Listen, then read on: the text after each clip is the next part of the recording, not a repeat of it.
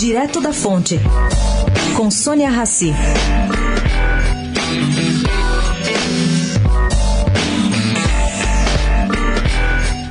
Apareceu um túnel ainda sem luz no fim da estrada. Na reunião de anteontem em Brasília com o ministro Paulo Guedes, ministro Onyx Lorenzoni e Otaviano Canuto, o empresário José Carlos Martins dirigente da Câmara Brasileira de Construção, fechou acordo para pagamentos atrasados desde o começo do ano, contratados pelo Minha Casa Minha Vida. Segundo conta o dirigente da Câmara, a promessa é de liberar 700 milhões de reais.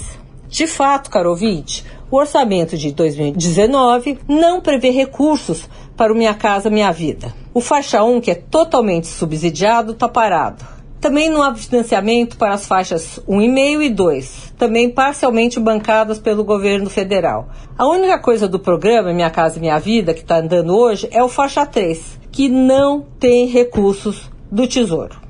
Sônia Raci, direto da fonte para a Rádio Eldorado.